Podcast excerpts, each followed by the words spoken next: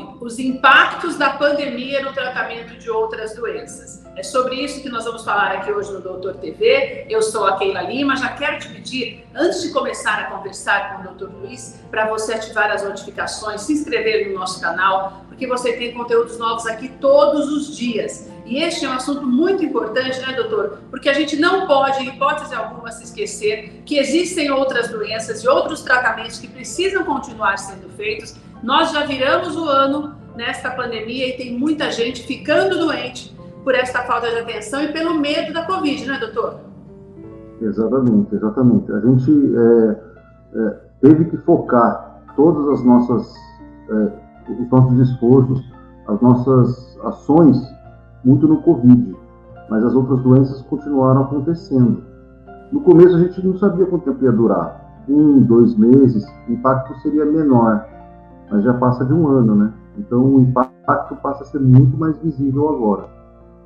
Doutor, nós temos dois casos que nós até já havíamos falado antes de gravar: o diagnóstico de doenças e o tratamento. O diagnóstico, por exemplo, se a pessoa está sentindo alguma coisa, agora, depois de um ano, já começando a vacinação, é importante que ela procure um médico, não deixe que a situação se agrave? É importante, é importante. É, o, o, diagnóstico de doenças é, já é um desafio no Brasil. É, doenças crônicas, como diabetes, hipertensão, tem muita gente que tem diabetes e hipertensão e não tem um diagnóstico fechado, não sabe que é diabético, não sabe que é são doenças silenciosas.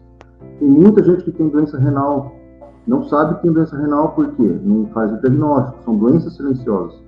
E as doenças oncológicas, cânceres, né? São as doenças perigosas também. Muitas vezes, elas, no início, elas são silenciosas.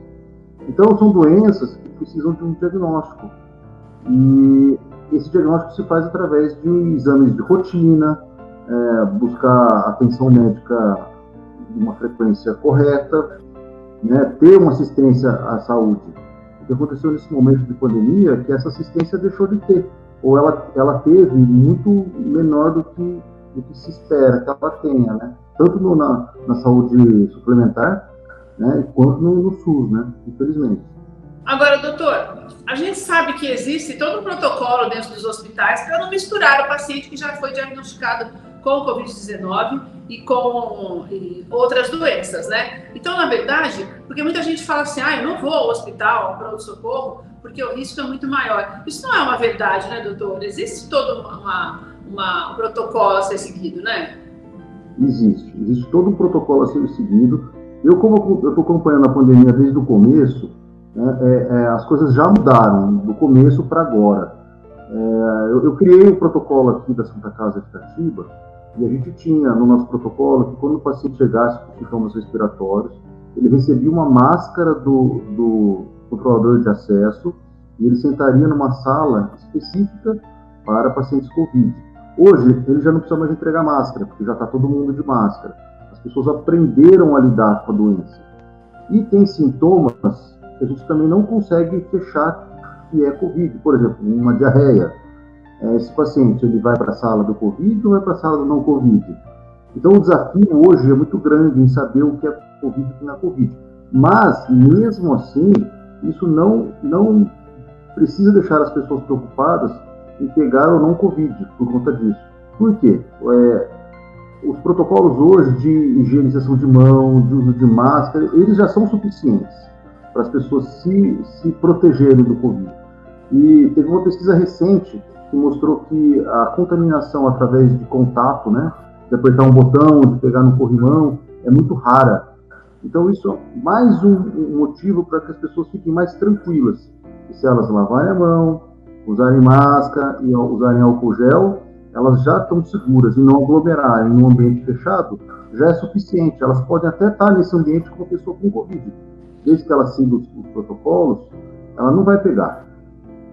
Doutor, no que diz respeito aos tratamentos, o tratamento tem alguma diferenciação que é preciso também tomar, prestar mais atenção, tomar mais cuidado por parte dos pacientes para que eles também não abandonem, que houve esse abandono geral no começo, né, doutor? Agora também, com tudo que já é sabido, é mais fácil para lidar e é interessante que se volte passe por uma consulta e comece o tratamento de novo, se for o caso? Sim, exatamente. É muito importante que eles voltem à consulta médica de rotina. É, às vezes precisa ajeitar a medicação, a medicação, às vezes a hipertensão do paciente melhorou ou piorou. É, a gente, eu tenho notado muito aumento da obesidade para as pessoas estarem em casa, praticarem esporte. Isso aumenta o diabetes, isso aumenta a hipertensão. É, pacientes que usam medicamentos crônicos, é, medicamentos para, por exemplo, uma tuberculose, que é um tratamento longo, seis meses, algumas pessoas abandonaram o tratamento, é preciso que elas retornem ao tratamento. Pessoas portadoras de HIV que abandonaram o tratamento também nesse período é, não por falta de acesso, porque os CTAs eles continuaram abertos, continuaram atentos nesses pacientes. Mas algumas pessoas acabaram abandonando o tratamento é, numa, num quadro de depressão ou num quadro de ficar em casa e, e acabar não querendo mais tratar. Mas as pessoas precisam voltar às suas rotinas e cuidar da sua saúde. Essa é a nossa regra de hoje na conversa, né, doutor? Convidar as pessoas a retomarem a vida normal, lógico, cumprindo todos os protocolos, tomando todos os cuidados, mas não abandonar a saúde, né, doutor? Não, de jeito nenhum. Acho que essa preocupação de ir para o hospital e se contaminar no hospital, ela tem que cair por terra. Porque as pessoas, a, a pandemia ela chegou num nível tão grande, em março, comecinho de abril, que é, é muito provável que as pessoas contaminadas já estavam em todos os lugares. Então, você não pega a doença se você tomar os cuidados, usar máscara, lavar a mão, usar álcool gel, não aglomerar. É isso. Então, eh, você não pode deixar de ir no médico, deixar de ir no hospital, é, mas tem que lembrar dos protocolos. Não deve deixar de ir. O, o risco à sua saúde é maior do que você pegar a doença.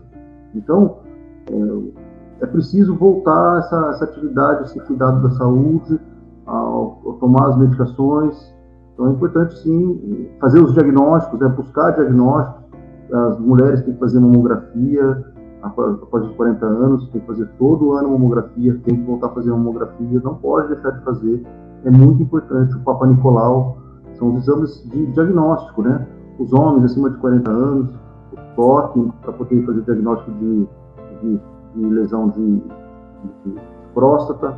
Então é muito importante que esses protocolos continuem funcionando de, de busca de diagnóstico e também dos tratamentos. Doutor, muito obrigada pelo alerta de hoje, muito importante mesmo você trazer à tona essa conversa, para que as pessoas realmente tenham essa consciência e continuem se cuidando. Obrigada mesmo pela tua participação aqui no Doutor TV. É isso aí, estamos terminando mais um Doutor TV e quero deixar para você o convite para você se inscrever aqui no nosso canal, já ative as notificações Todos os dias nós temos conteúdos novos. Ficamos por aqui. Um beijo para você. Até a próxima.